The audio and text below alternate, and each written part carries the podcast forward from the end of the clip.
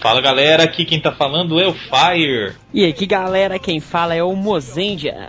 Muito bem, vocês estão ouvindo o cast que é uma boa ideia, 51. Hã? E a gente trouxe dois caras para falar de um tema um pouco diferente do que vocês estão acostumados, mas que é bem legal. O primeiro deles é o Edu, que não participa há um tempinho, dá um olá aí, Edu. E aí galera, beleza? E o segundo é o figurinha carimbada do Cash, Alexandre Landucci. Opa, tudo bem? Estamos aí para discutir o tema que será, espero, bastante produtivo e que as pessoas gostem e baixem bastante. Então falaremos de um tema que eu vou deixar o Edu apresentar. Edu, qual que é o tema? Hoje a gente vai falar um pouco sobre um tema que gera muita discussão sobre muitas pessoas, que é a adaptação de livros para filmes, quadrinhos para filmes, filmes para séries animadas e etc. Adaptações É. no geral, né? Ou Só que- seja, a- mudanças de mídia e adaptações. Isso. Isso, isso, isso, isso. isso. E por que, que a gente chamou o Edu? Porque o cara fez uma monografia sobre isso. Tá errado? Não, não, tá certo. Eu sempre gostei muito desse assunto e quis pesquisar, nunca encontrei, foi difícil encontrar material sobre isso, mas valeu muito a pena, esclareceu bastante pra mim e mudou minha própria opinião. Olha aí. Ótimo. E espero que mude de todos vocês ouvintes, porque muitos de vocês são cabeças fechadas e não aceitam as adapta- adaptações. Isso tudo a gente ainda tá na apresentação, né? Logo depois dos Rider Kicks e das notícias do Simple. Então, Fire, a gente já tem várias notícias. A primeira de todas é que o Senpu está concorrendo no Top Blog 2011. A gente vai precisar muito, muito da ajuda de vocês, mais do que da, da outra vez, porque diminuiu as chances da gente ganhar pela categoria que a gente tá concorrendo. juntaram agora a categoria de arte e cultura. E com isso, 5 mil novos blogs entraram pela briga na nossa categoria. Verdade. Então a gente precisa da ajuda de vocês muito mais do que do ano passado. Quer dizer, vocês já viram o Fire indo lá no palco, ou o Mozenja, né, indo lá no palco, ganhando, passando um, um miquinho de leve, de ficar inadequado no palco. Agora a gente promete fazer alguma coisa, tipo, delirante, sei lá, tirar a roupa no palco. Não, vamos, nós vamos tirar a roupa do palco. Eu vou dar um murro no apresentador, qualquer coisa. Se vocês votarem na gente, a gente vencer. Ou, sei lá, dar um beijo na apresentadora, alguma coisa assim. Aí Dá um no Mozart. Isso rola, um beijo na apresentadora. Então, rola. por favor, votem na gente. Tem link aí, já tá valendo a, a começar a votar, moça? Já, já, desde quinta-feira, desde o dia 20 já tava. Vocês estão perdendo tempo. Então, quem não for, Então. vota pra, o tempo todo, manda tio, papagaio, cachorro. Querendo ou não, nós somos os únicos que representamos o Tokusatsu no Top Blog. É. Votem, se vocês têm seis e-mails, votem os seis Isso. e-mails, faz o sétimo. A segunda notícia é que o Sempocast do Dia dos Namorados está chegando. Dia dos namorados, dia dos namorados, assim. Dia dos namorados, nós dois abraçados a só. Como que vai ser? Vai ser um Sempocast hiper mega romântico. Só que quem vai conduzir o Sempocast são vocês, ouvintes. No aniversário do Sempocast, quem ganha o presente é você. Quase. Faz isso. Então vocês vão mandar relatos, casos amorosos de vocês. É, vocês podem participar da- de duas formas. Essa que o Mozart falou, né? De mandar os relatos. Por exemplo, eu tava assistindo o Tokusatsu e aí uma menina entrou na sala de exibição, me apaixonei por ela e a gente ficou e a gente casou, teve um filho e o filho chama, sei lá, é, Isamu Isamu Minami. Porque a gente gostava de Tokusatsu, enfim. Isso me lembra a piada que eu escutei, que eu ri demais. É assim, vou contar a piada Vai lá. que era legal. O casal tem o primeiro filho e quando o filho nasce, o pai fala com a esposa: Deixa eu dar o nome, deixa eu dar o nome, deixa eu dar o Uhum. nome. Tá, vai dar o nome. Aí no final das contas passa-se anos. Aí tá o pai trabalhando loucamente, porque por ele ter dado o nome no filho, ele ia trabalhar pro resto da vida Tipo, ia ser um escravo da mulher. da mulher, porque ele só escolheu o nome. Você e seu escravo, você escolheu o nome do meu Uhum. filho. Tudo bem, pode dar o nome. Aí o filho pergunta: Papai, você é feliz trabalhando pra mamãe que nem o escravo? Claro, Gol. Ah, muito boa. A gente ia colocar umas risadas extras pra parecer que tinha muita gente, mas é muito boa essa piada. É igual meu filho vai chamar da Goilson. Meu filho vai se chamar Isamu Minami. É, Kotaro Minami, se for gêmeos, né? Isamu e Kotaro Minami. Mas enfim, aí vocês podem participar desse jeito, falando se vocês tiveram alguma experiência com Tokusatsu e amor ao mesmo tempo. Tipo assim, sua namorada não gosta que você assista Tokusatsu, então você pode mandar um pedido pra ela deixar de assistir Tokusatsu. Ou então, sei lá, Você gosta de assistir Tokusatsu com a sua namorada também, pode isso. Você quer dedicar uma música do Tokusatsu pra ela. Beleza. Esse é um tipo de, de participação. Outra participação é assim, você lembrar de alguma cena romântica em alguma série que você gosta, uma música romântica no Tokusatsu, um casal de Tokusatsu que vocês gostem. Por exemplo, na série do W a gente tem o, o Axel com a, com a Akiko. Então você tem essas duas opções. Mandem coisas românticas, românticas no Tokusatsu ou momentos românticos que vocês passaram junto com o Tokusatsu. Bom, a gente vai ler esses e-mails aqui. E os que forem dos personagens Tokusatsu, a gente vai debater. E pode mandar também mensagens para uma pessoa que você queira conquistar. Uhum. Então, próxima notícia é sobre o Otaku Spirits, que acontece neste domingo, dia 29, na Casa Cultural Matrix. O link está aí embaixo, basta clicar para conferir. Eu tava deprimido porque eu não ia, mas eu descobri que eu vou poder ir. É árbitro cosplay. É verdade. Vocês podem me comprar. E agora vamos sortear o ingresso. CPCast estava com a promoção que ia dar um ingresso para um Felizardo ir ao Otaku Spirits. De Grey, na vamos- faixa. Então agora vamos revelar o nome do vencedor. E o vencedor é. Está carregando. O vencedor foi Rhodes Ads. Só que ele parou de ser o Tempu e o Sepulcast e o Otaku Spirit. Então, por incrível que pareça, o vencedor fui eu. como assim, velho? Você... Não, isso tá muito roubado. Não foi, não, porque é o Twitch Promo, né? O Twitch Promo não rouba, Nossa. não tem como roubar. Então eu ganhei o ingresso pro Otaku Spirit. Obrigado a mim. Cala a boca, velho. É, ué, o Fire participou da promoção, a Patrine e eu, todos participamos, porque todos queremos ganhar Landucci. É isso, galera. Agora vamos sortear a Sakanomaru. Nossa, eu queria, hein? Não sei se vocês estão lembrados, quem escutou o Semplecast 50 sabe que deveria comentar no post do Semplecast 50. Isso. Então, se a pessoa ganhou a Sakanomaru e não estiver comentado no Semplecast Já 50, era. o novo sorteio vai ser realizado. E o Semplecast 52 que vai sortear a Sakanomaru. Até alguém que está dentro das regras ganhar, certo? Certo. E o vencedor foi. Capitã Shiba. Vamos ver se o Capitã Shiba comentou no Sempocast. Eu não sei o nome do Capitã Shiba. Ele não comentou. Não estou vendo o comentário Não dele. sei que ele tenha usado outro nome, mas aí a gente sente muito, né? Capitã Shiba. Se você não comentou, Sinto muito. A gente faz o sorteio na próxima. então Capitã Shiba, você não comentou, então vai ser realizado um novo sorteio para Se Sakanomaru. vocês quiserem ganhar, vocês têm que participar da promoção, mas vocês têm que comentar no post do Sempcast. E tem que colocar o seu nome no Twitter. Sim. Porque senão a gente não sabe quem que tá comentando, correto? Correto. Então fica pra próxima. Quem sabe você tem sorte novamente, Capitã Shiba. É, pessoal, vamos lá, vamos tentar de novo. É, é muito legal essa Kanemaru. Então tá, vamos para os Rider Cakes.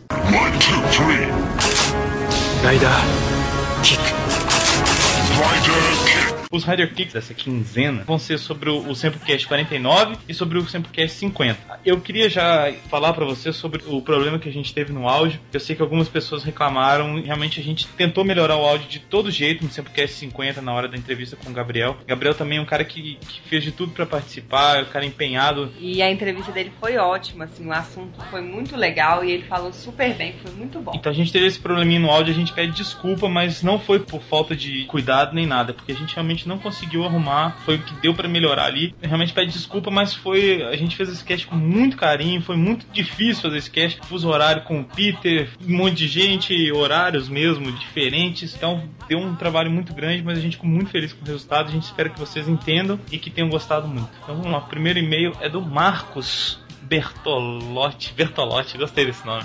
Marcos Bertolotti. Me lembra o Gabriel Brog. Gabriel Brogonotti. Gabriel Brogan tem a gente no Facebook, né? É, mas ele não fala mais com a gente. Ô Gabriel, a gente te adora, velho. Não fica bravo com a gente, não. Bom, vamos lá. Ele diz o seguinte, o Marcos Bertolotti. Olá, pessoal do Sempocast. Meu nome é Marcos Vinícius Bertolotti. Moro no interior de São Paulo e o que venho falar não tem nada a ver com o último cast. É mais um agradecimento, pois por causa de vocês eu comecei a assistir Kamen Rider W. Ó, Estou amando a série e ele já é um do- dos meus preferidos desde o Black. Vou assistir também o filme de A a Z. Obrigado e continue a fazer o cast que já está na minha lista de podcasts preferidos da web. Abraço. É isso que a gente quer. Enquanto a gente conseguir conquistar pelo menos uma pessoa pra assistir Tokusatsu e Tokusatsu novos, a gente vai ficar feliz. Muito obrigado, Marcos. Obrigada, Marcos. Continue assistindo. O Kamen Rider W é excelente mesmo. E continue acompanhando sempre a Isso. e o podcast. Muito obrigado, Marcos. E o próximo e-mail é do Sr. Lecos. Olha o Lecos aí, o cara que mora no norte de Minas. Isso.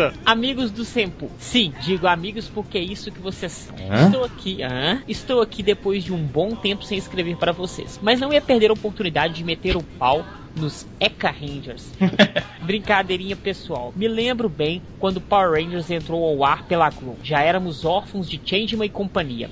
Aquilo me deu um, um nó na cabeça porque apesar de se parecer com os Sentais, aquilo claramente não era japonês. Até que veio aquela lendária revista Herói, onde o amigo Alexandre Nagado nos ensinou sobre todos os Sentais e o que os americanos estavam fazendo com eles. Aí já saquei tudo, coloquei minha fidelidade à cultura japa em ação e não perdi mais tempo com aquelas porcarias. Vi pouquíssimos Power Rangers e sou sincero, detesto aquilo. E ainda vou assistir Z-Ranger, mas pelo que dizem, exceto Jetman, ela seguiu o estilo infantil das séries do início dos anos 90, como Dai Ranger e Kaku Ranger. Mas o cast foi bem legal e algo me diz que os Zeka Ranger também estão em pau, que para nossa felicidade, os casts sobre Sentais estão longe de terminar. Verdade. Com certeza. Agora nós embalamos e não paramos. Isso aí. Chega de falar por hoje, espero que todos estejam bem. Abraços ao Denho Fan Mozendia. Beijos a Patrine. Tchananana, vai, vai, vai. Não, vai, vai, vai, vai. E um abraço ao geógrafo master do Senhor Fire.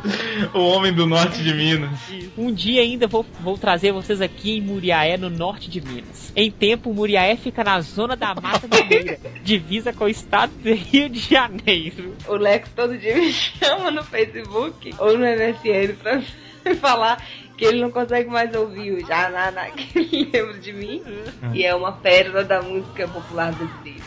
É, então tá. Então, pessoal, quem quiser conhecer o norte de Minas, não vai pra Muriaé.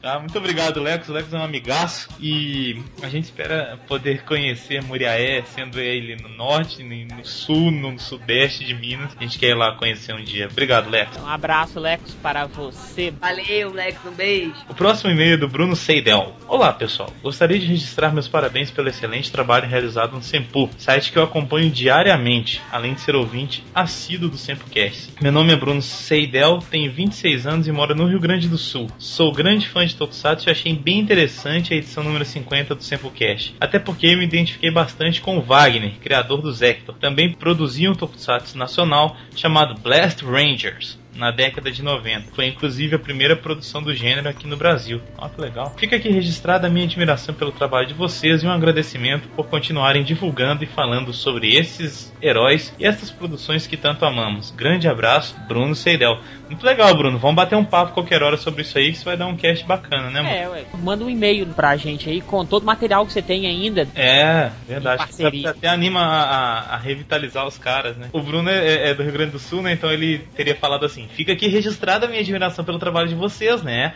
E um agradecimento por continuarem divulgando e falando sobre esses heróis e essas produções que tanto amamos, né? Grande abraço. Valeu, Bruno Seidel. Seidel, não sei como é que fala. Obrigado. Obrigado. Eu agora, como virei o rei das pérolas no e-mail, eu, devo- eu posso ter falado o nome dele errado o tempo todo. Pode ser Bruno Saidel em vez de Seidel. Saidel. Parece a Sindel, né? Do Mortal Kombat. Nossa, ele fala isso. Não há nada a ver, mas tudo bem. Vai lá, moço. É. O próximo e-mail é do Wellington Araújo. Olá, amigos do Sempre. Sei que ando ausente dos comentários, mas estou passando para parabenizá-los pelos 50 episódios. Não sei se lembra do meu primeiro e-mail que mandei para vocês. Provavelmente não. Mas eu falei que eu era um fã de Tokusatsu das antigas e que as séries novas não me chamavam a atenção. Mas graças a vocês, venci esse preconceito e voltei a viciar em Tokusatsu. Conheci muitas séries legais recentes como Shinkenja, Deca Ranger e alguns Kamen Rider. Também outras mais antigas que não havia assistido ainda, como Jetman ou Abba Ranger. Então obrigado por terem me trazido de volta a esse mundo. Só um comentário rápido sobre os últimos casts. A edição sobre Flashman estava primorosa. Abordaram bem essa série tão querida por nós brasileiros. O cast sobre Zero Ranger também estava ótimo. Pena que falaram sobre os detestáveis, aqueles que não se devem ser citados, mas faz parte. Continue com um excelente trabalho e que venham mais de 500 episódios. Em especiais episódios sobre Golkaiger, meu novo vício. Abraços, Wellington Magaren, 30 anos. É, o Wellington Magaren é um cara que eu vejo ele comentando em todos os podcasts do mundo também. Ele é meio que o Eduardo Coço. Um abraço pro Eduardo Coço. Então, Wellington, obrigado. A gente sabe que você acompanha a gente há muito tempo e, pô, que bom que você venceu esse preconceito. Sempre é para isso. Mais uma vez, a gente conquistando pessoas pro Tokusatsu. Valeu, Wellington. Um abraço. E agora. A Bíblia está muito bem-vinda. É o e-mail do Rafael Taira. Ele fala: Olá, galera do Sempu. Aqui é o Rafael Taira gostei muito desse Tempocast sobre The Ranger. Então a gente deu uma editadinha, né, antes de eu começar a ler aqui, a gente deu uma editada porque realmente tinha muitas informações. Ele fala o seguinte: Gostei muito desse Tempocast sobre The Ranger, pude aprender e descobrir muitas coisas além de sanar algumas dúvidas. Me fez lembrar da minha época de criança em que eu pegava os meus relógios e imaginava que era um morfador de Power Rangers. Aliás, se vocês gostam da primeira temporada de Power Rangers, não vejam o episódio piloto. É muito pior do que vocês podem imaginar. Os efeitos especiais são cinco vezes piores que na série. Eita. Nossa E fica claro o quanto os atores estavam despreparados. Até hoje eu não sei como o pessoal que viu aquele piloto teve coragem de investir nisso para virar uma série. Agora vem o Rider Kick. Outros Rangers chegaram a usar aquela ombreira, aquele protetor dourado que eu não sei o nome, que normalmente o Ranger verde usava. O Ranger vermelho usa em dois episódios por necessidades das lutas.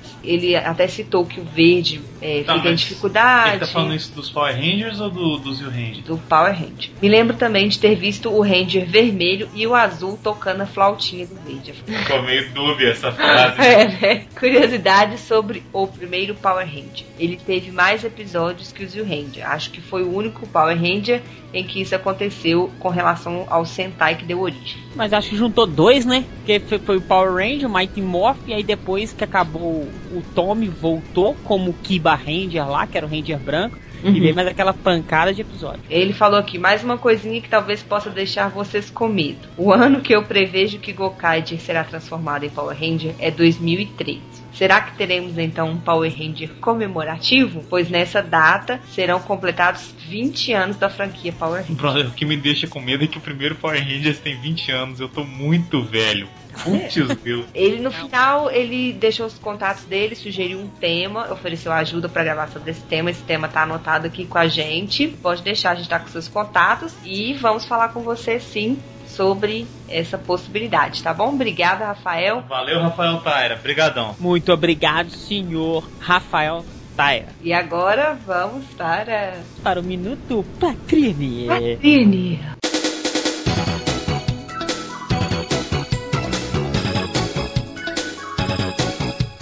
Minuto Patrini!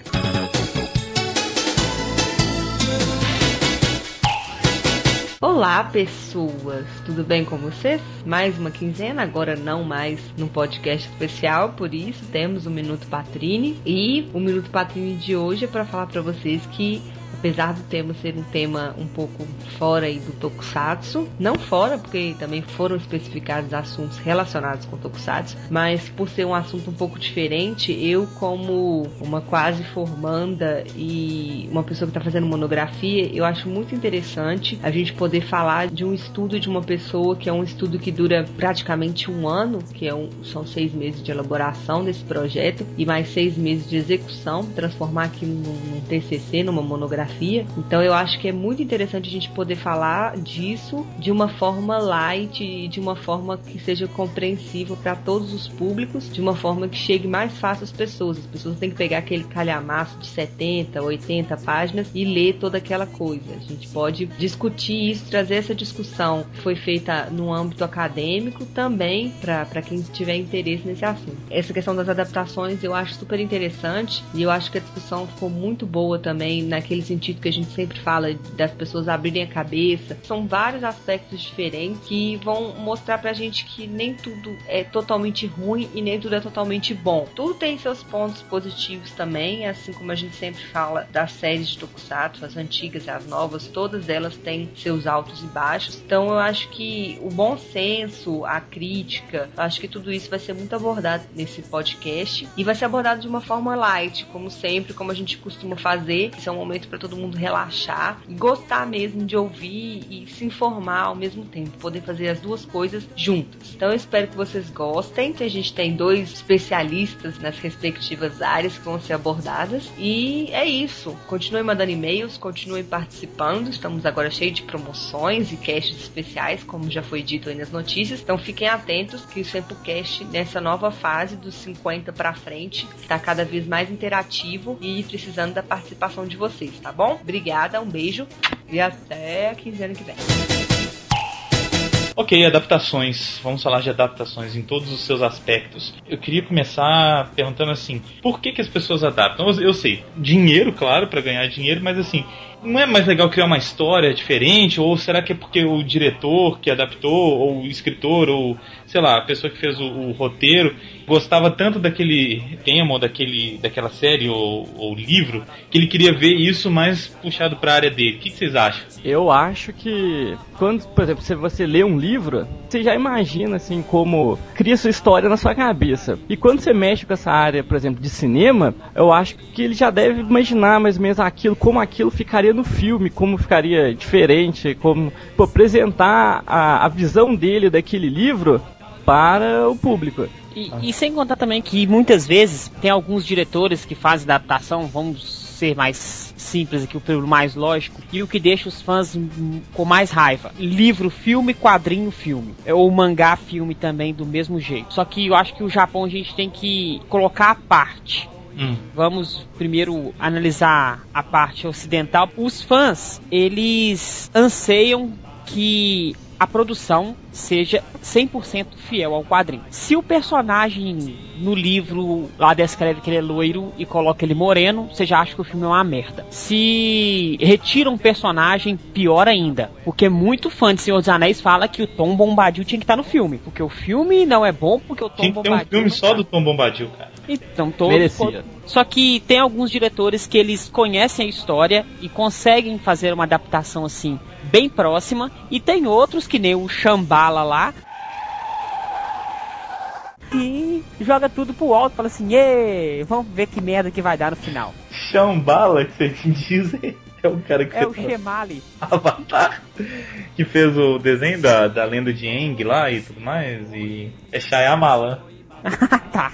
Shyamala. Shemali. Shimei. E também temos também aquela pérola maravilhosa que é Dragon Ball Evolution. Outras produções aí que são lindas, lindas mesmo, pra gente poder assistir e rir. Acho que vai bastante do diretor também e de quem tá pegando a produção para poder adaptar. Eu acho que é bem isso aí. Depende do envolvimento de, das pessoas com o material, do respeito deles naquilo que eles estão mexendo, se o estúdio tem algum interesse especial em transformar determinado personagem ligado a um determinado público-alvo. Tem a ver também com a quantidade de barulho que os fãs fazem. Por exemplo, você não pode hoje em dia pegar um personagem da Marvel ou da DC e fazer alguma coisa muito diferente do que ele foi imaginado no quadrinho, porque os fãs vão chiar muito, muito alto. Você tem, por exemplo, a Comic Con hoje, é um lugar mais importante para se apresentar qualquer tipo de filme. Até filme que não tem nada a ver com super-herói, com quadrinho, é apresentado lá. Então o barulho dos fãs é muito grande. É bem isso aí que vocês falaram, pelo menos é o que parece, vendo de fora. Eu nunca tive envolvimento com um tipo de produção desse nível, mas a impressão que a gente tem de fora é que ah, depende do envolvimento de quem comanda direção, do interesse da produção e muito do barulho que os fãs fazem. Mas uma coisa que eu percebo muito claramente é que as adaptações que o Mozart falou, o filme do Shambhala lá, o, o Avatar, Shambhala. e o, o Dragon Ball, eles foram pensados com um olhar diferente do olhar que se tem, por exemplo, dos produtos da Marvel.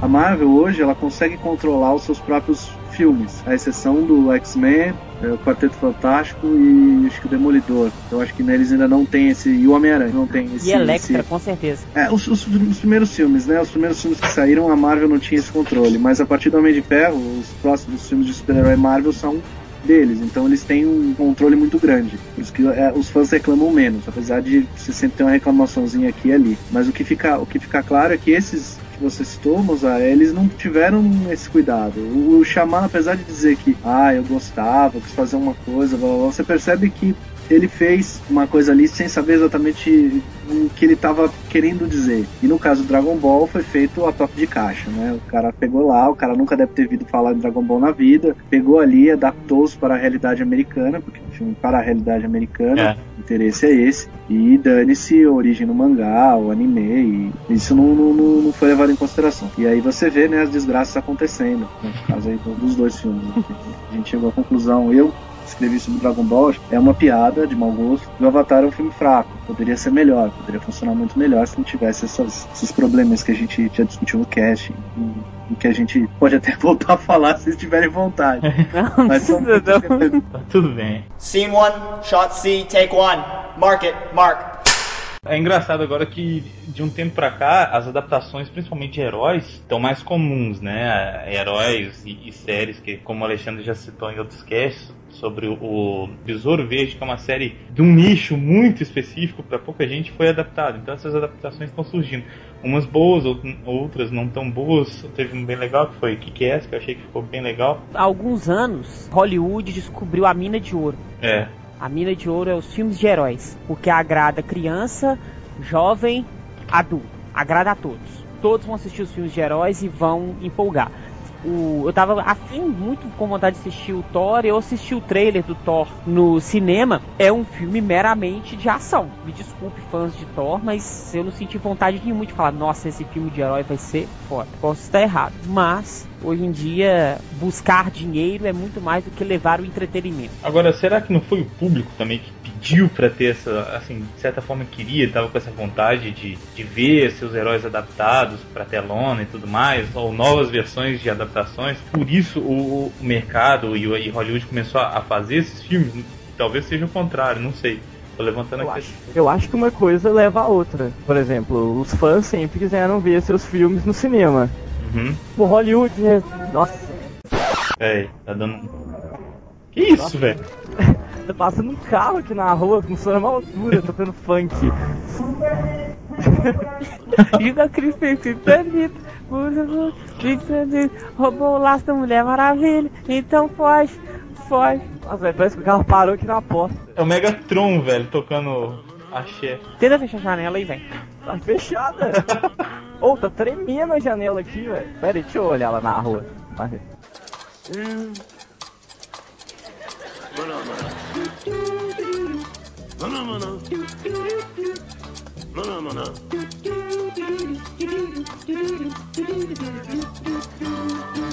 Vai morar na favela, isso que dá. Superman ficou fraco, ninguém jogou Kryptonita, Lex Luthor e Coringa roubou o laço da Mulher Maravilha. Então foge, foge, foge, Superman. Foge, Mulher Maravilha, com Superman. Mulher Maravilha, com Superman. Foge, Mulher Maravilha, foge, mulher. Foi. fudeu, velho. É, desses carros de som, de mandar mensagem, de não sei Ah, o quê. então vamos dar uma pausa que vai demorar. Fulano, não sei o que, pra você, uma mensagem especial. Nós vamos contar se bomba Beatriz com bastante alegria na bola da tá bom? Vamos lá então? Dois, três, quatro, virando a bola e receba com muito amor e carinho. Seria do ficasse do lado esquerdo, na bola do lado direito, isso. Eu vou pedir pra você ficar em frente da bola, que é na bola, uma noite especial na vida da sua namorada. Pois eu tinha de você abrir o coração e fazer aquela linda declaração de amor que talvez você nunca tenha feito com a sua namorada. Ah, que isso, velho, não tô acreditando. Ô, vou ter que ir lá fora ver essa cara. Vai lá, final vai lá. de aula. Vamos entrar na Vamos lá, pessoal, ao ritmo, o toque dessa música. Todo mundo pra frente na bola da forma que ela. Vamos lá, com bastante alegria.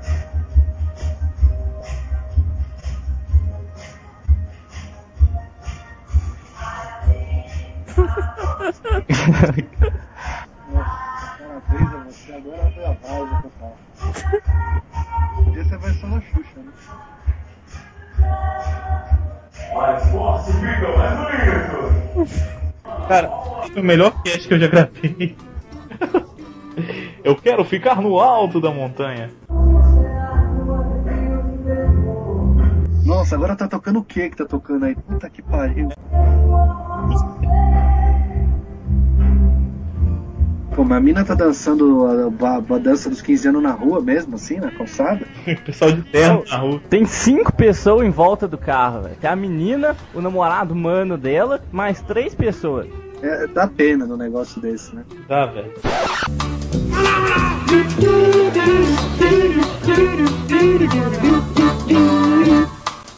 Vou refazer a pergunta. Na verdade, Hollywood que começou a, a enxergar potencial nessa- nesses filmes de adaptações, ou vocês acham que foram os fãs que, que foram pedindo, foram querendo ver os, os filmes na, na tela e por isso Hollywood começou a fazer? O que vocês acham? Ah, eu acho que uma coisa meio que leva a outra. Por exemplo, filme de super-herói sempre teve. Filme de super-homem, filme de Hulk, etc. Sempre teve. E os fãs também sempre quiseram. Sempre o, o moleque viu o negócio no quadrinho e imaginou aquele negócio na televisão. Só que ultima, no- nos últimos anos eles começaram a fazer os filmes assim. Tinha tecnologia para poder colocar, por exemplo, os efeitos especiais para poder com os superpoderes pra colocar tudo que tava no quadrinho realmente no filme. E isso chama mais a atenção dos fãs, que gera mais dinheiro, que gera mais filmes. E assim continua. É, é meio assim, tipo, um depende do outro, né, pra acontecer. Eu acho que realmente com, com a, a tecnologia foi, foi possível adaptar mais coisas. Não tô falando que ficou bom, só tô falando que ficou mais fácil, acho que é mais propício e tudo mais. Com É, certeza, os efeitos especiais não são a arma que certeza, por exemplo, tem efeitos especiais, vai ficar bom. Eu prefiro muito mais o Hulk seriado que é pintado de verde e aquele filme também que o Hulk é pintado de verde do que o Hulk novo. Até o Thor do, daqueles filmes antigos era mó divertido. Mas você pega, por exemplo, um Homem-Aranha. Chamou a atenção muito o Homem-Aranha foi ver ele tacando a teia e passando prédio e movendo os negócios, prevendo o que, que ia acontecer e desviando de tudo e mostrando realmente os poderes dele. Imagina isso antigamente sem a tecnologia. É, até teve, né, e não, não é tão, tão legal assim. O Homem-Aranha que você falou é realmente um caso que fez muito sucesso e você via tudo, né, depois do filme todo, era- tinha desde caneta até blusa, lancheira, todo, todos os chama lancheira de Homem-Aranha e tudo mais. Agora a gente teve ah, umas, umas outras adaptações que foram bem legais, assim. Por exemplo, tem um que eu acho até que não foi uma adaptação, eu acho que foi quase uma, uma, assim, transpor mesmo do, do quadrinho pro, pro filme, que foi o Sin City. Não sei se vocês- assistiram. Nossa, esse sítio é ótimo. Mas eu acho que assim, que, que você tá lendo quadrinho na- no cinema. E tem gente que acha isso errado, tem gente que acha ruim, tem gente que acha bom. Eu acho uma adaptação perfeita de, de quadrinho pra, pra cinema. Queria até tentar o Alexandre o que que ele achou disso. Eu acho que o Sin City não é uma adaptação, né? Ele é uma transposição. Ali É. cara pega o quadrinho e joga na, na, na tela, ele aproveita que o quadrinho ele é cheio de alto contraste, ele é preto e branco, com algumas cores. Ele faz um filme praticamente preto e branco, mas ele não fez uma adaptação, ele fez uma transposição, inclusive no visual, mas esse era a ideia do projeto, né? Não é o que geralmente, se, o que geralmente acontece. Só voltando um pouco na pergunta que você fez sobre ah, o que, que vem primeiro, ovo ou a galinha, né? O que, que chama mais É. atenção. Eu acho que é uma mistura das duas coisas, realmente. O público pede por isso, porque nós vivemos um- uma sociedade cada vez mais infantilizada, e isso é notório. É, a audiência média do- da pessoa que vai ao cinema, ela é medida pelos adolescentes de 12, 13, 14 anos de idade. Isso faz com que o, o cinema, os filmes sejam quase todos eles pensados para essa geração. E obviamente você não pode só oferecer o filme, você tem que oferecer uma gama de outros elementos além disso. Você oferece brinquedo, você oferece McLanche Feliz, você oferece a caneta, o caderno, você oferece uma gama de coisas. Isso não é novo. Se você for pensar, isso já vem desde o Star Wars.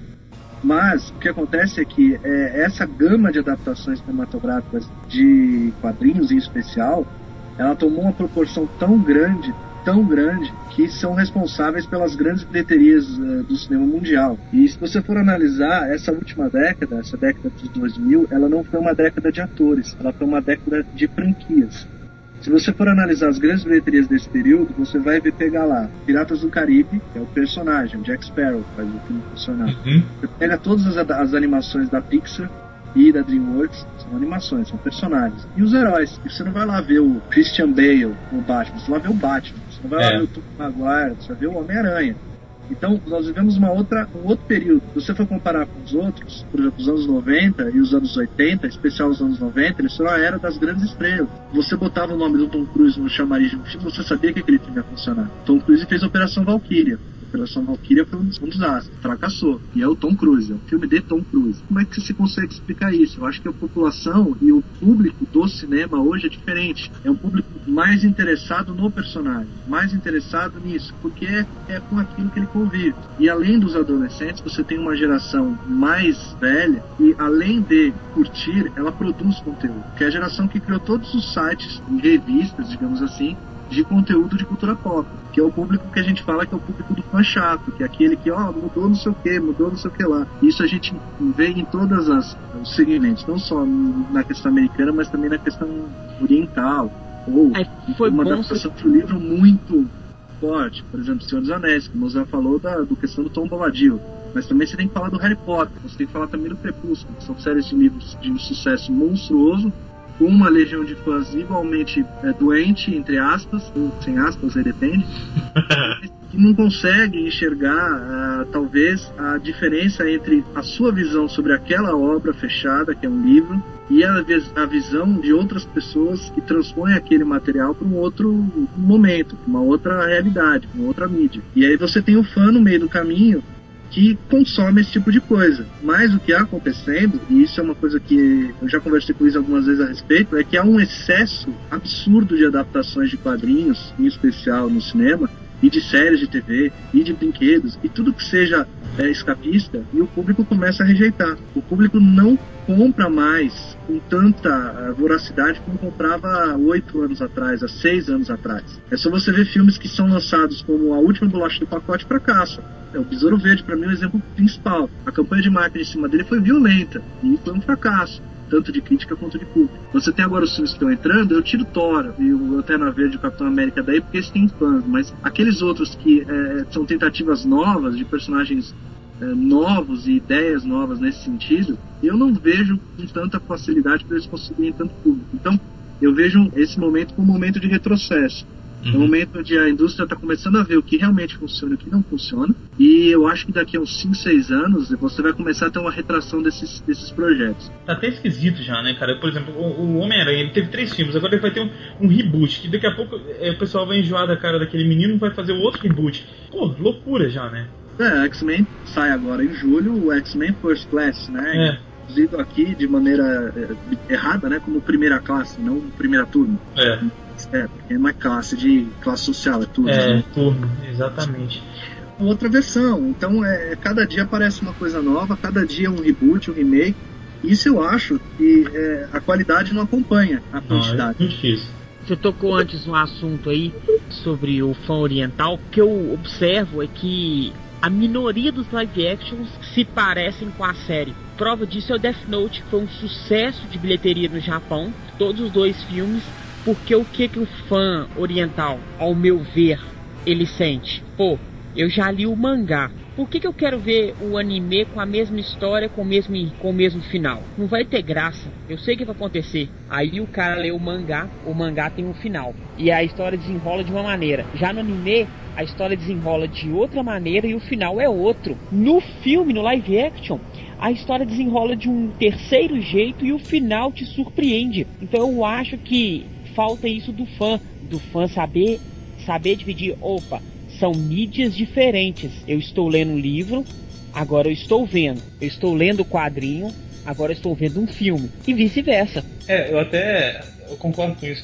E eu acho que vai da, da cabeça do público também, né? Porque esse público mais velho, ele realmente ele é, que o Alexandre citou, ele é, ele é mais chato. Quer ver igualzinho. Eu fui assim, velho. Quando eu vi o trailer do X-Men, eu achei o First Class, eu fiquei puto, porque tava diferente, o Fera tava diferente, não sei quem tava diferente.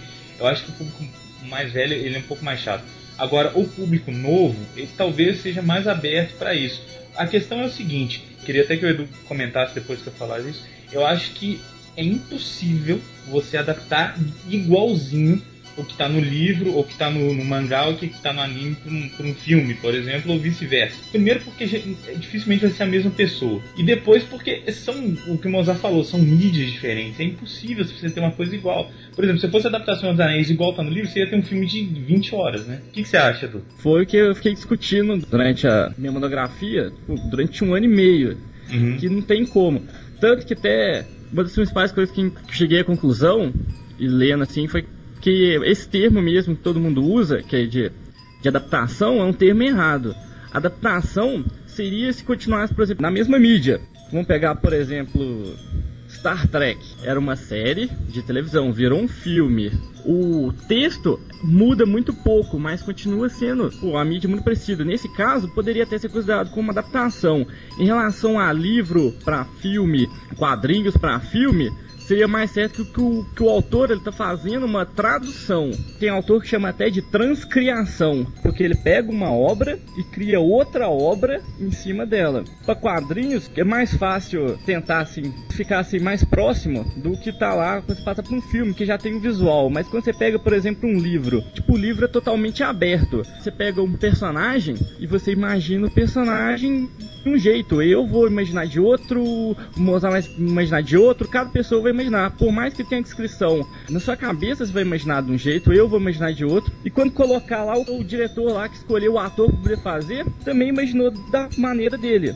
A interpretação é diferente. E tem as mudanças drásticas também. Por exemplo, entrevista com o vampiro, o Armand, ele é uma criança e o coloca o Antônio Bandeiras pra. É, aí vai até pelo, pela questão do, do chamariz do dinheiro e tudo mais, né? Tipo, a obra tem que respeitar a obra original, mas não exatamente ser igual. Se ela respeita os princípios básicos, ela é válida como uma coisa nova. Scene 1, shot C, take 1. Mark it, mark. A gente sabe que muita gente culpa, né, o, o possível diretor, o, o, roteirista do filme ter ficado ruim porque não tá parecido, não tem aquele detalhe da sunga, tem um tracinho vermelho no, no uniforme do Superman. Talvez as pessoas se, se percam, assim, deixem de aproveitar um filme legal porque não é uma adaptação, aliás, como você falou, uma por ignorância, por ignorância, por ignorância, por, por besteira, assim. Até um, um exemplo legal pra gente, para as pessoas entenderem esse negócio que você falou, Edu, da adaptação, são os filmes do The First e The Next. Eles, fala disso agora. Né, eles são uma adaptação, porque eles são, estão na mídia bem parecida, assim, fizeram um filme sobre a série e, e homenageando a série. Eu acho que esse, esse pode ser um exemplo de adaptação, né? Aí você vê a ignorância do fã, porque olha só, o cara aceita você ter pego uma série da década de 70, mudado os personagens, conservando um pouco a história, mas trouxe o, filme para uma época atual. Então você assiste aquilo e fala: Nossa, que bom, porque eu, eu não vi nenhum fã de Tokusatsu assistindo Kamen Rider The Next, The First, The First, The Next e falando que era ruim.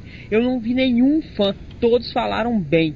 Aí o cara assiste um, um, remake de outro filme lá e esculacha. É assim, dois pesos, duas medidas, né? Mais ou menos isso. Então, é, o Mozart falou da questão do Death Note primeiro. Eu acho legal porque é, eu acho que o Death Note é, a gente entra numa outra questão que é bem cultural japonesa, que as histórias são fechadas, né? Uhum. É, quando você pega uma história fechada, tem começo, meio e fim, que funciona como um livro, não é como uma adaptação de quadrinho, que os personagens são eternos e vão cair até a editora Pali. É, é mais fácil você lidar com essa questão da mudança. E você cria também uma questão de expectativa no, no, no leitor, que provavelmente vai ser o público que vai assistir o filme. Então você pega lá uma história que já tem final, você já sabe como ela vai terminar e você fica curioso, mesmo que você assista e depois de assistir ache uma porcaria, você fica curioso para saber o que foi que eles fizeram diferente. Isso é uma questão muito cultural. É, eu, eu, não imagino isso, por exemplo, numa adaptação de um livro cult nerd americano ou ocidental. Eu não imagino isso, por exemplo, sendo feito no Senhor dos Anéis. Imagina se o Peter Jackson chega e fala, então nós mudamos tudo. No final, o Frodo pega o anel e sai dançando e o Gollum é uma princesa. Imagina, isso acabar, o cara, o cara ser excomungado. O cara é morto, sério. Ele tem chance de ser morto de verdade. Exato, então é uma questão cultural. Eu acho que é chato dizer isso, mas quando a pessoa se envolve a esse ponto com algum objeto cultural, eu acho que o cara ali perde, perde a noção da realidade. Eu acho que aí você já entra no caso do fanático, que a gente já discutiu em outro cast sobre os otakus e tal. É, é, é isso aí, é o cara que vê aquilo como dele, como pessoal, como é meu e ninguém tasca. A maioria dos qualquer otakus eles têm, eles têm um grande problema. 90% não aceita live action. Eles podem adorar o anime de paixão, mas eles já vão com a cara feia pra assistir o live action e já falam mal. Me falaram que o live action de Gantz ficou uma bosta e ficou excelente. É uma produção criada pro oriental e o oriental entende aquilo, assiste e gosta. A gente assiste o que a gente quer. Eu acho que é uma questão é, muito egoísta isso, né? Quando você assiste Vai. qualquer coisa, quando você assiste, lê, faz parte da sua vida algum, alguma coisa, aquilo se torna seu de alguma forma. E é muito difícil quando chega, chega alguém pra você e fala, olha, é, a gente vai mudar algumas coisas aqui, a gente vai fazer de outra forma, a gente tá pensando em fazer... É a mesma coisa que alguém entrar na tua casa um dia e mudar, sei lá, tua sala de lugar. Por mais que fique lindo, você vai ter uma rejeição. Você vai olhar para aquilo e falar, pô, mas a minha sala não é assim. Essa não é a minha sala. É a mesma coisa que acontece com o Otaku, só que num nível muito mais extremo. Porque o cara realmente não aceita nenhum tipo de mudança. O cara não aceita a, a- a adaptação quando é de mídias semelhantes, como o Eduardo explicou, eu concordo plenamente com ele, nessa questão da, da transcriação, e principalmente quando você muda de mídia, porque aí você tá, você tá sendo muito injusto. Como é que você quer que um cara, pelo, primeiro que tem a intenção de fazer uma adaptação, mudar de mídia, o cara pegue um livro, ou pegue um anime, ou pegue, sei lá, uma notícia de jornal é, e transforme aquilo do papel, do texto, para o visual e que aquilo siga exatamente todos os passos que aquele papel tem, porque isso é impossível. Você, tem que contar com muita coisa ali que é semelhante que você não consegue ter. Já começa de serem duas pessoas diferentes, até irmãos gêmeos pensam diferente. Imagina duas pessoas, eles com certeza tiveram uma criação diferente, por mais gostos parecidos que eles tenham, é uma criação diferente, eles tiveram experiências na vida diferentes.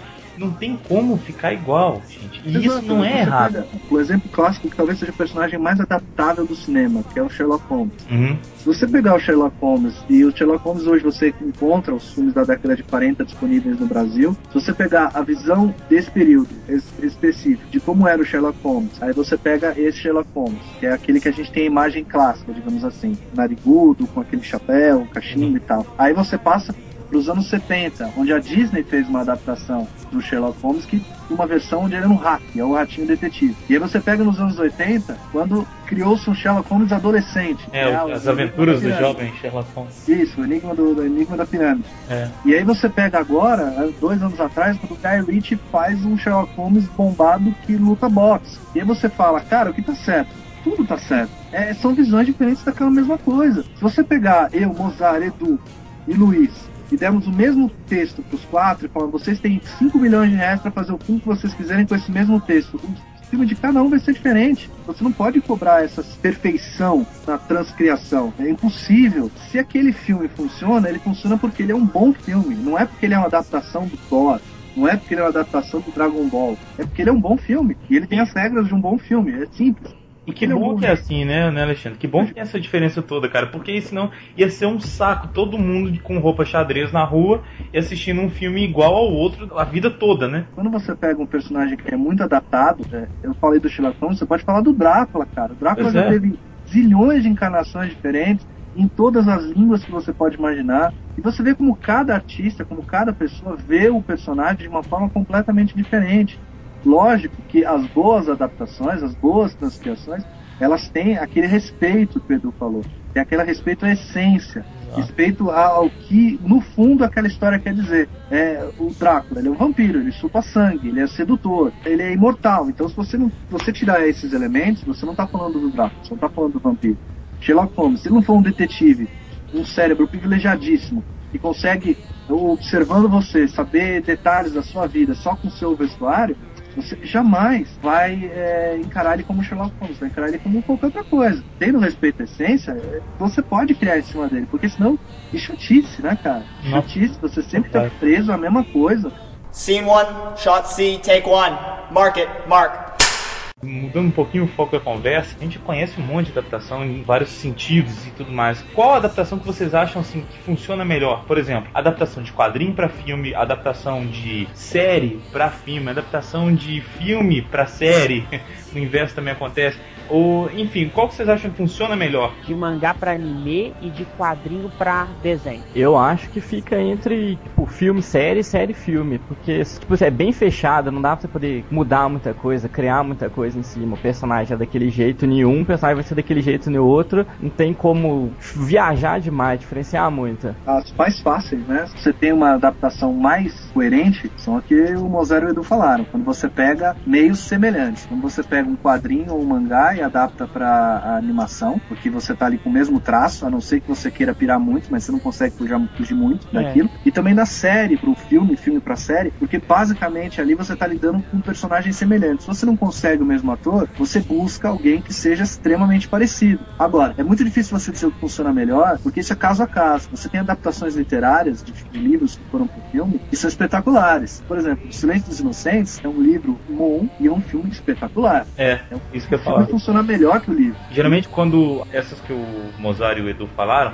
são as mais fáceis, são as seriam mais práticas de adaptar. Agora, quando uma que não é desse, desse jeito mais fácil, por exemplo, de um filme para um livro, alguma coisa dá certo, chama muita atenção justamente por ser difícil. Tem essa, essa coisa de falar que geralmente o livro é melhor do que o filme, mas esse aí, o exemplo que você deu é ótimo, Alexandre, que o filme realmente, o livro é ok e o filme é excelente, né? Mas você quer outro exemplo disso? E eu gosto muito do livro, é o Jurassic Park. Você leu o Jurassic Park do Michael Crichton? Que nem é lá um Não, não cheguei a ler, não. coisa. É um livro que não tem absolutamente nada a ver com o clima do filme do Spielberg. O filme do, do Spielberg ele tem um clima de aventura, é juvenil, é divertido, é pra você comer pipoca, é pra você ver e torcer para aqueles personagens. O filme do Michael Crichton não, ele é crítico, ele é contra várias coisas da ciência, ele tem uma baboseira O livro, que né? fica lá no meio, o livro. Os personagens não são exatamente aqueles, tem alguns personagens que têm um final diferente. Então é o caso de um livro razoável para bom e de um filme que funciona muito melhor também. Então é, não é uma ciência exata. Agora, e se você for pensar, pega a lista dos filmes lá e verifique nos créditos do roteiro, a grande maioria deles é baseada em alguma coisa. É baseado num livro, baseado numa matéria de jornal, baseado numa conversa, baseado em qualquer coisa. Dificilmente você encontra um filme de grande sucesso baseado no nada, uma Até que ideia mais original. Isso é muito mais difícil de acontecer. Então, geralmente, você costuma ver o filme primeiro e depois correr atrás do material original. Tem um filme agora que vai sair eh, do David Fincher, que é a adaptação americana do primeiro livro da série do Homem que Não Amava as Mulheres, aquela série Isso. Livros. Os três filmes já foram feitos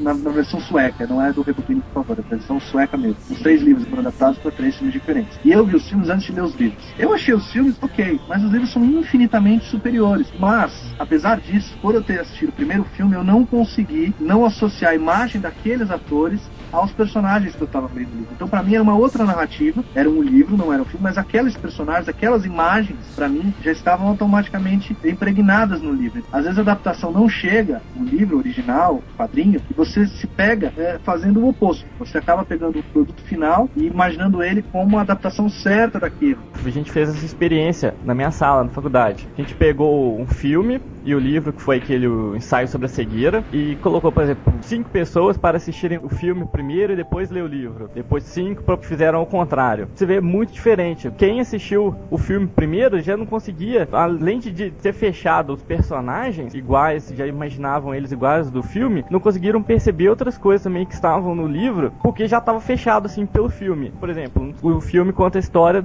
praticamente todo mundo tá ficando cego de uma doença desconhecida. Só que a cegueira é diferente, que em vez de ser tipo uma cegueira preta, é uma cegueira branca. No livro, nenhuma parte fala como é que é, só fala que é uma cegueira branca. Uhum. No filme, pra poder mostrar essa cegueira branca, eles colocavam, quando queria mostrar que alguém tava cego, eles colocavam uma imagem branca, assim, como se fosse tipo, ah, uma tela cheia de leite, por exemplo, um negócio meio É. líquido. Quem assistiu o filme primeiro só conseguia imaginar a cegueira branca como o pessoal ficava vendo aquele, meio que aquele líquido. O pessoal que leu o livro primeiro, dos cinco que leram, cinco tiveram ideias diferentes de como seria a cegueira branca. Tá legal. Isso é meio claro, porque a nossa, a nossa cabeça, querendo ou não, a nossa geração, ela é uma geração muito visual. Então, se a gente tem o contato primeiro com a imagem, difícil. Por que, que o história em quadrinho faz tanto sucesso nessa geração? Visual total, né? Porque é visual. Porque você, primeiro, por mais que o texto da história em quadrinho seja espetacular, seja maravilhoso, a primeira coisa que vai te chamar a atenção é a imagem. Puxando pro lado do Tokusatsu, é assim também, cara. A gente tá, assim, muito mais preocupado como vai ser a nova a roupa do novo Rider ou a, o uniforme roteiro. do Sentai do que o roteiro.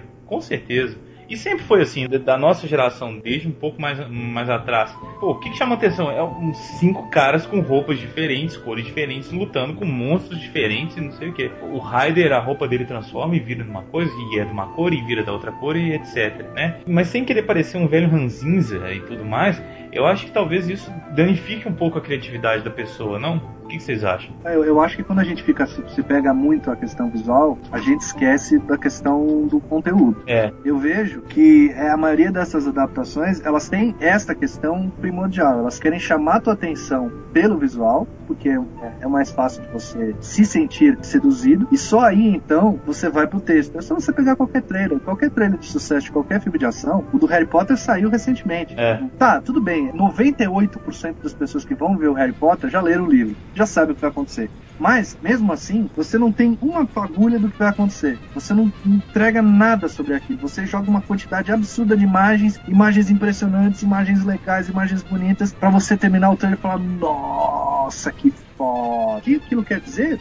Não importa muito. O problema é que muitas produções são trailers grandes. Essa é a verdade. São trailers gigantescos e não tem nada ali. Da geração MTV, isso, velho. É. São vários clipes muito bonitos, muito bem feitos, mas nada ligando aqueles clipes. É um vazio entre eles. E isso prejudica, isso prejudica a longo prazo. Porque ninguém lembra do filme daqui a 10 anos. Por exemplo, alguém lembra do Demolidor, o filme? Ih, Eu Não, lembro aquela bosta. Porque é uma porcaria. Porque não funciona. Pode ter imagens espetaculares, a Jennifer Garner de roupa colorante, a roupa legal do Demolidor, umas lutinhas aqui e ali, mas e aí, cara? E a história desse negócio? cara, Avatar, gente. filmes, os bons filmes, os bons livros, as boas, os bons desenhos animados, os bons anime, as- animes, os- as boas séries, são aquelas que juntavam o conteúdo com a imagem. Scene 1, shot C, take 1. Mark it, mark.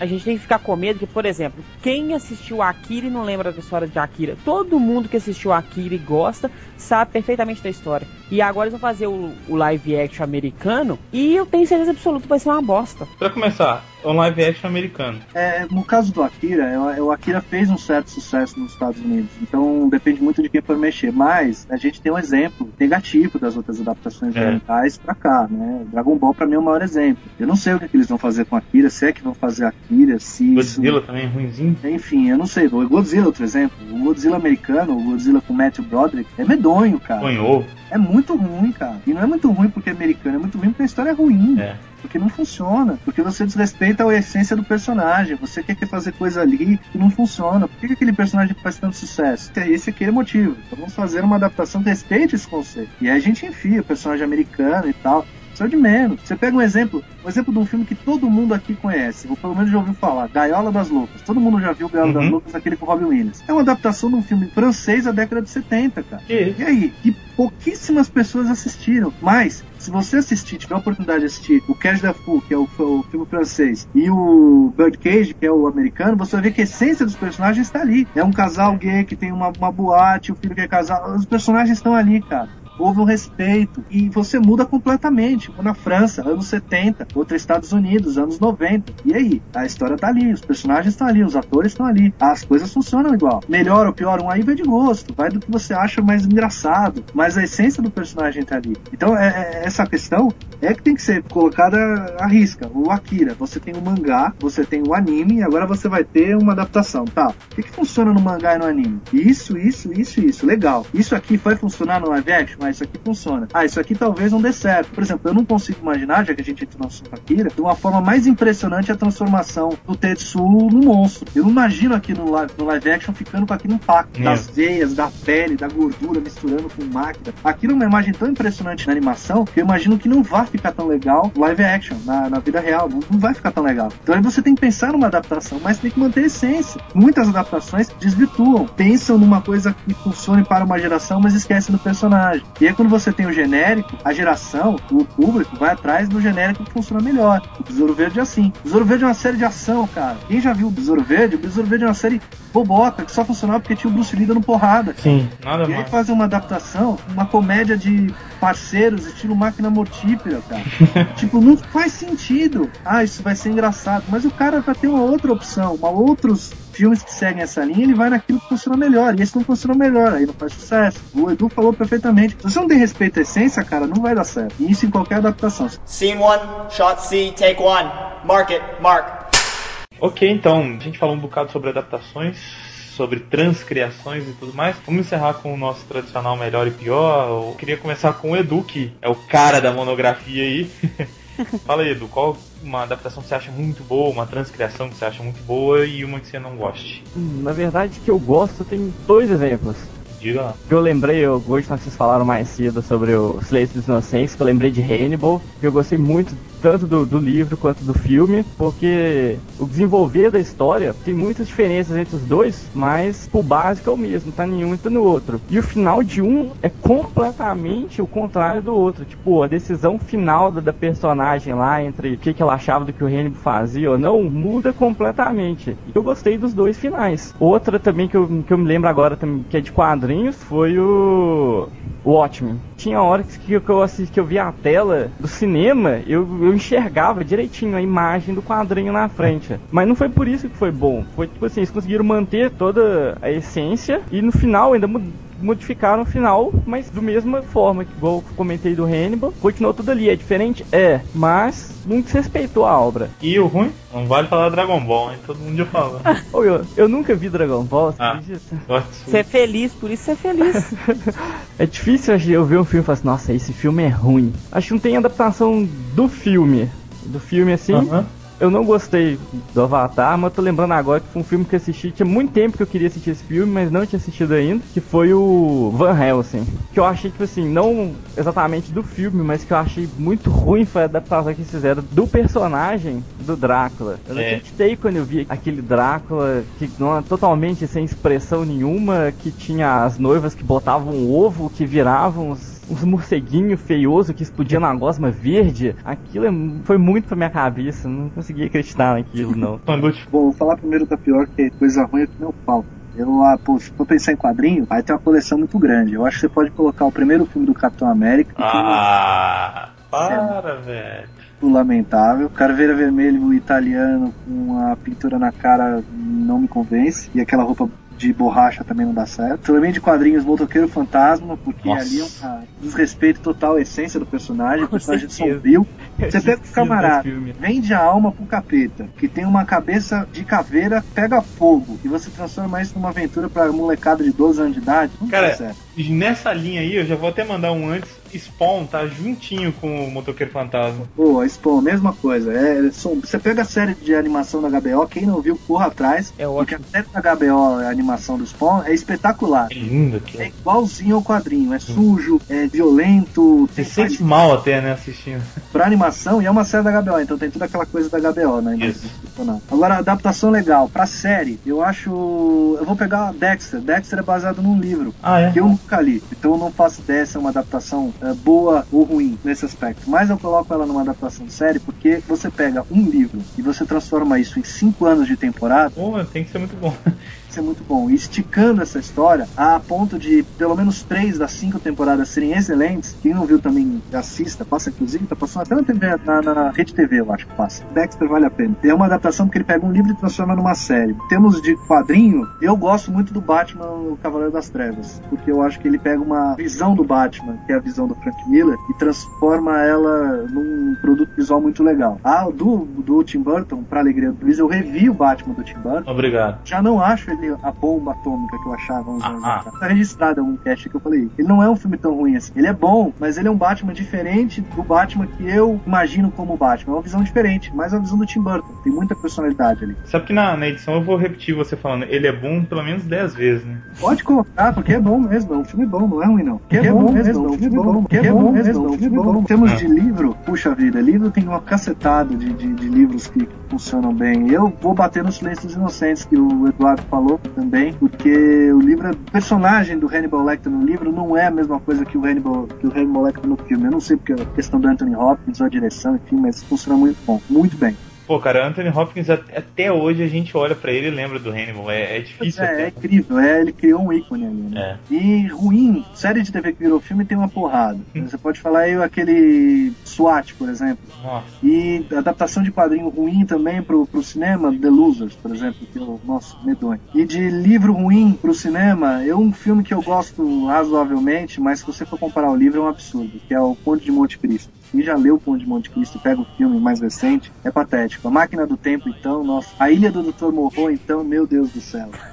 Ó, aquele com o Brad Pitt? Não, é com Marlon Brando a Ilha do Dr. Morro. É, Marlon Brando e aquele... O, o... Val Kilmer. Val Kilmer. É horrível. Você falou o negócio do Dexter, você falou o negócio do livro que virou a série, mas são vários livros. É mesmo? São, acho que é um livro pra cada temporada, se não me engano. Ah, mesmo? Uhum. Pô, então, melhor ainda, cara, porque pô, o cara pegou vários livros e de cada livro fez uma temporada, a adaptação tá melhor ainda. Eu tinha pensado que era uma. Tipo, pensava que era uma. De um o cara tirou do baú ali. Não, Aquela... Eu sei que tá até o quinto livro, tá pra poder lançar aqui no Brasil por esses dias. Aquela série fudidinha aí que eu não gosto não, mas a Dona Maria gosta, que é The Vampire Diaries. Se eu não me engano, é assim também. É um livro para cada temporada. Você já tá falando aí, Mozart? E fala os seus preferidos e odiados. Preferido que eu gosto muito de quadrinho é o de Watchmen, mas também gosto muito de DMC. Ó, oh, bem lembrado. DMC ficou bem diferente, mas você enxerga o Krauser e foi bom porque eu assisti o, o anime primeiro para depois ver o live action. Tiveram o dom na escolha dos personagens, é muito bom. De livro, eu fico com o Drácula de Bram Stoker, apesar do, do livro ser assim bem diferente do filme, mas conservou muito a essência. Também os personagens se encaixam muito bem nos personagens do livro. Para ruim, claro que o de anime para filme é o Dragon Ball Evolution, é, sem sombra de dúvidas, esse é pior de todos. O concurso, né? É, esse não vale. Fala outra, esse não vale. e tem outros também que são uma bosta, os filmes de heróis antigos todos antes da Marvel supervisionar o primeiro Hulk, parece o Fle é, Fleuber, aquele do. É. Da borracha. Verdade. O Hulk é igualzinho ele. Ele tem a... cachorros Hulk também, né? Assim. É. A borracha verde saltitante. Então eu acho o Hulk, assim, definitivamente uma bosta. Mas tem muitas coisas ruins ainda e muitas coisas boas. Lembrei também daquele Homem-Aranha 3. Você assistiu o primeiro Homem-Aranha, eu gostei muito do filme.